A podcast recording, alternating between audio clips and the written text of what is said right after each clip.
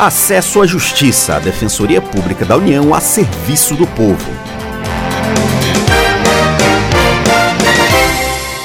Olá, ouvinte, tudo bem? Eu sou Ademar Rodrigues e estou com a colega Maria Carolina Andrade. Nesta edição, os direitos de quem quer usar o sistema de cotas em concursos ou universidades. Olá, Ademar. Olá, ouvinte. Algumas leis garantem para pessoas negras ou de baixa renda o direito a participar de seleções pelo sistema de cotas. O objetivo é reparar injustiças históricas no Brasil, um país que foi marcado pela escravidão e até hoje sofre suas consequências. Um exemplo é a Lei 12.711 de 2012. Ela garante a reserva de parte das matrículas nas universidades e institutos federais para o sistema de cotas. Um quarto das vagas estão reservadas para estudantes que fizeram o segundo grau em escola pública e têm renda familiar igual ou inferior a um salário mínimo e meio por pessoa. Outro quarto das vagas é para estudantes também vindos de escola pública e com renda familiar maior do que um salário mínimo e meio. Em ambos os casos, também será levado em conta o percentual mínimo correspondente ao da soma de negros, pardos e indígenas em cada estado.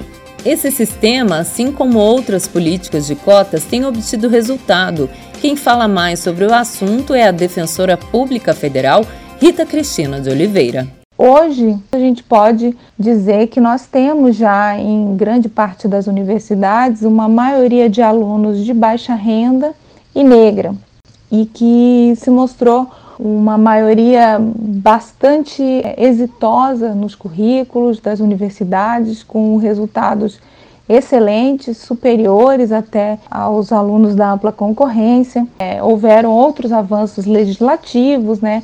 a lei que estabelece cotas em concursos públicos, a Lei 12.990 de 2014, um percentual de 20%.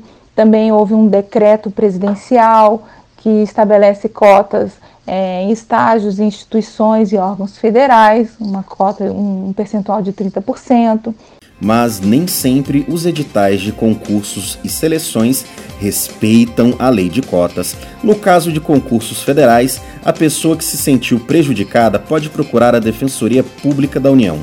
A defensora federal Rita Cristina de Oliveira nos explica melhor. Essas pessoas, elas têm é, todo o direito de buscar orientação jurídica nas defensorias públicas, né?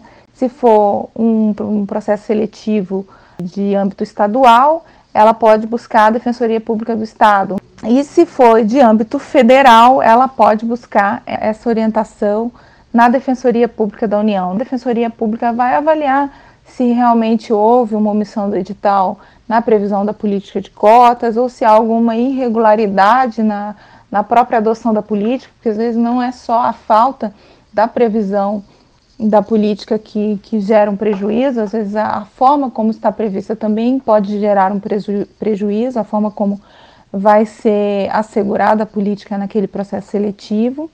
Além de atuar quando alguma pessoa procura, a DPU também pode impetrar ações coletivas em favor da política de cotas. A defensora Rita Cristina de Oliveira fala em quais situações isso pode ocorrer.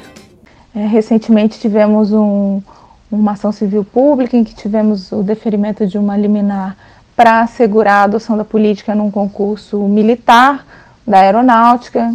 É, outra atuação da defensoria é no estabelecimento de critérios uniformizadores da atuação das bancas de heteroidentificação, ou chamadas bancas de verificação da autodeclaração racial. Então é necessário que essas bancas tenham é, uma forma de, de verificação uniforme que não exponham esses candidatos a nenhum tipo de constrangimento e que observem estritamente o objetivo de ampliação da política. O programa Acesso à Justiça fica por aqui. Saiba mais sobre o nosso trabalho pelo Facebook em www.facebook.com DPU Nacional. Até a próxima. Até semana que vem com outras informações sobre os seus direitos. Você ouviu Acesso à Justiça, uma produção da Assessoria de Comunicação Social da Defensoria Pública da União.